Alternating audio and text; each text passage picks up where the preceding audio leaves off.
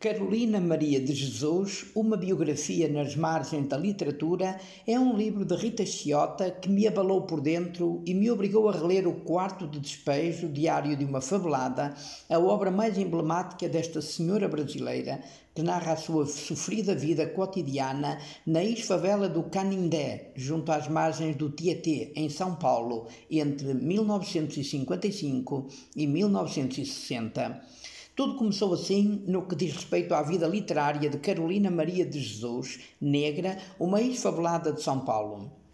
Os primeiros cadernos de Carolina de Jesus são derivados das lixeiras, onde, ao recolher o lixo, a escritora separa caderno com folhas em branco, papéis de pão, revistas, jornais e livros usados, bem como romances com grafia do século XIX, onde se inspirava e desenvolvia o seu processo autodidático. É assim que conta Rafaela Fernandes na introdução a esta obra de Rita Chiota sobre Carolina de Jesus.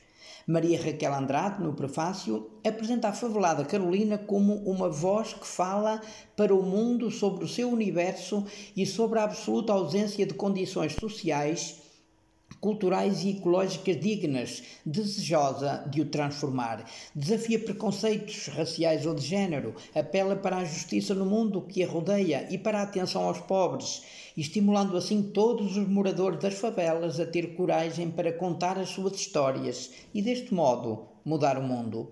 As obras principais foram publicadas em tempos difíceis, sendo O Quarto de Despejo, o Diário de uma Fabelada, uma obra traduzida em 13 línguas, dando a volta ao mundo, transformada num clássico da literatura brasileira. Rita Chiota, a autora desta biografia, tenta resumir o Brasil do século XX, a saltar de ditadura em ditadura, sempre a esmagar os mais pobres, com opressão e fome, como Carolina e a sua família, primeiro em Minas Gerais e mais tarde na favela, onde se deitam fora as pessoas.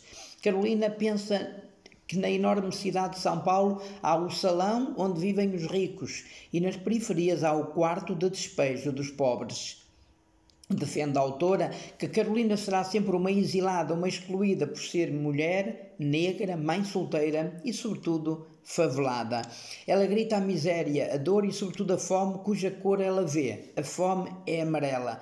E fala de si própria dos miseráveis que vivem em torno de si, também eles dilacerados e atormentados.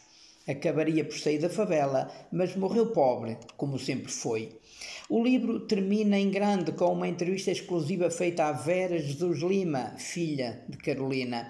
Conta como era a vida miserável nas favelas, como conseguiu estudar e ser hoje professora. Fala da mãe com orgulho e promete continuar a investir para que as obras dela sejam mais conhecidas e as suas lutas mais assumidas. De facto, Quarto de Despejo reflete um certo Brasil moderno, a qual que ainda não venceu a batalha da injustiça social e da miséria. Ou, como diz o escritor italiano Alberto Moravia, a escritora tem a força dos pobres que não têm nada a perder, senão os seus grilhões. Estou aqui em São Paulo e tenho passado alguns dias em diversas favelas onde a vida cotidiana de milhões de pessoas é muito idêntica àquela que Carolina de Jesus partilhou nos anos 50 do outro século. O tempo passa, mas o mundo teima em não melhorar. Continua a haver muita gente, milhões e milhões, a passar ao lado de uma vida digna, sem casa, sem pão na mesa, sem acesso a cuidados de saúde e sem educação de qualidade. O mundo continua a aprofundar o fosso entre ricos e pobres, pois quem tem muito ganha mais, quem tem pouco fica com cada vez menos. Esta injustiça estrutural deve ser combatida e ultrapassada, como tantas vezes e de tantas maneiras o Papa Francisco tem defendido, apresentando propostas que os políticos e agentes económicos não tomam devidamente a sério. Termino com a última página do Diário de Carolina, escrita no derradeiro dia de 1959. 31 de dezembro, levantei às 13 e meia e fui carregar água. Despertei os filhos, eles tomaram café, saímos. O João foi catando papel porque quer dinheiro para ir no cinema. Que suplício carregar três sacos de papéis. Ganhámos 80 cruzeiros, dei 30 ao João.